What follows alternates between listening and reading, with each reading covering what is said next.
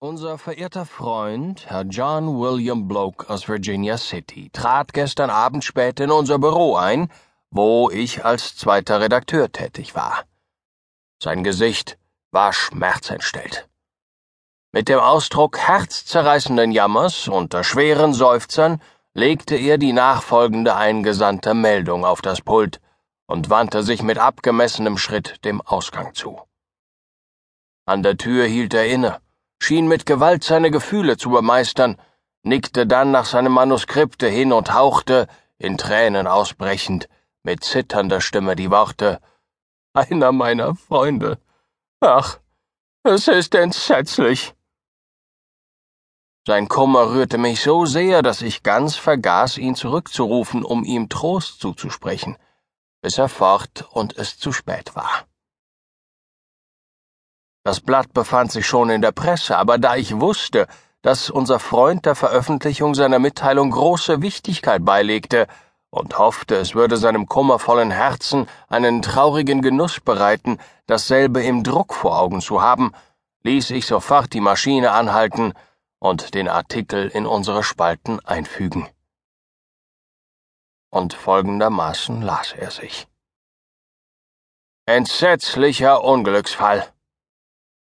Gestern Abend sechs Uhr, als Herr William Schuyler, ein alter ehrenhafter Bürger aus South Park, seine Wohnung verließ, um sich in die untere Stadt zu begeben, wie es seit Jahren seine Gewohnheit ist, von der er nur im Frühling 1850 für kurze Zeit eine Ausnahme machte, als er genötigt war, wegen einer Verletzung das Bett zu hüten, die er sich bei dem Versuch zugezogen, ein durchgegangenes Pferd aufzuhalten, indem er kopfloserweise mit heftigen Gebärden hinter ihm dreinschrie ein Verfahren, welches das Tier selbst einen Augenblick früher unfehlbar erschreckt, statt aufgehalten haben würde, und das, obgleich für ihn unheilvoll genug, doch noch entsetzlicher gemacht wurde durch den Umstand, dass seine Schwiegermutter zur Stelle war und Augenzeugin des traurigen Ereignisses sein musste, während sie doch möglicherweise, wenn auch nicht mit Sicherheit anzunehmen, ebenso gut anderswo Umschau nach Unglücksfällen hätte halten können, was übrigens gar nicht in ihrer Natur lag, vielmehr gerade im Gegenteil, wie ihre eigene Mutter gesagt haben soll.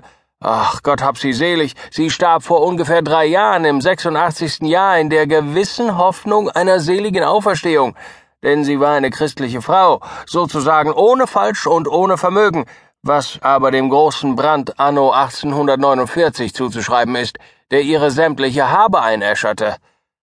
Aber so geht's im Leben.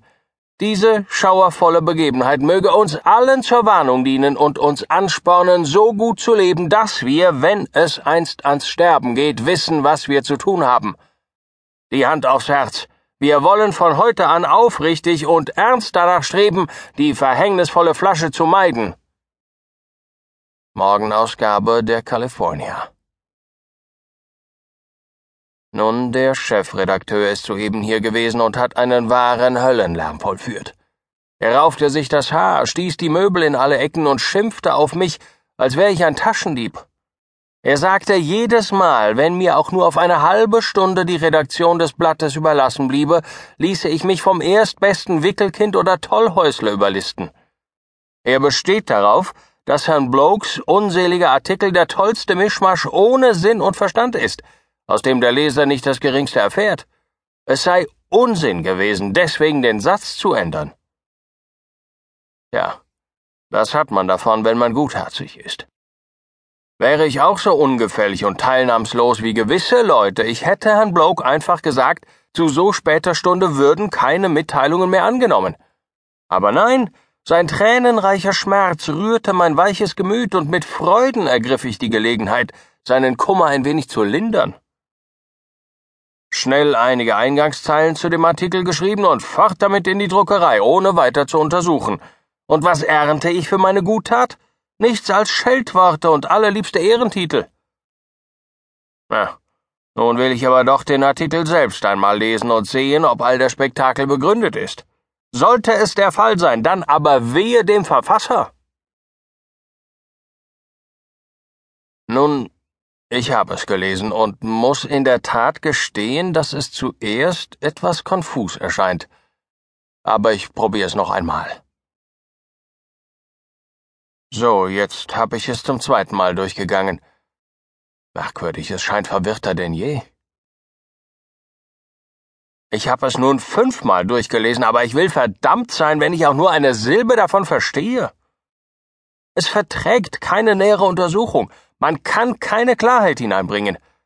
Erfahren wir etwa, was aus William Schuyler geworden ist?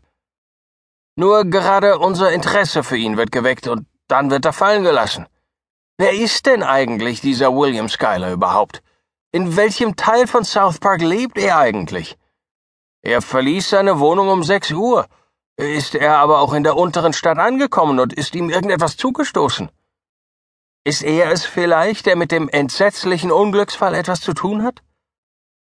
Wenn man den Wust von Einzelheiten in dem Artikel bedenkt, sollte man doch auch wirklich etwas mehr daraus erfahren können. Aber man erfährt nichts, es macht alles nur noch dunkler.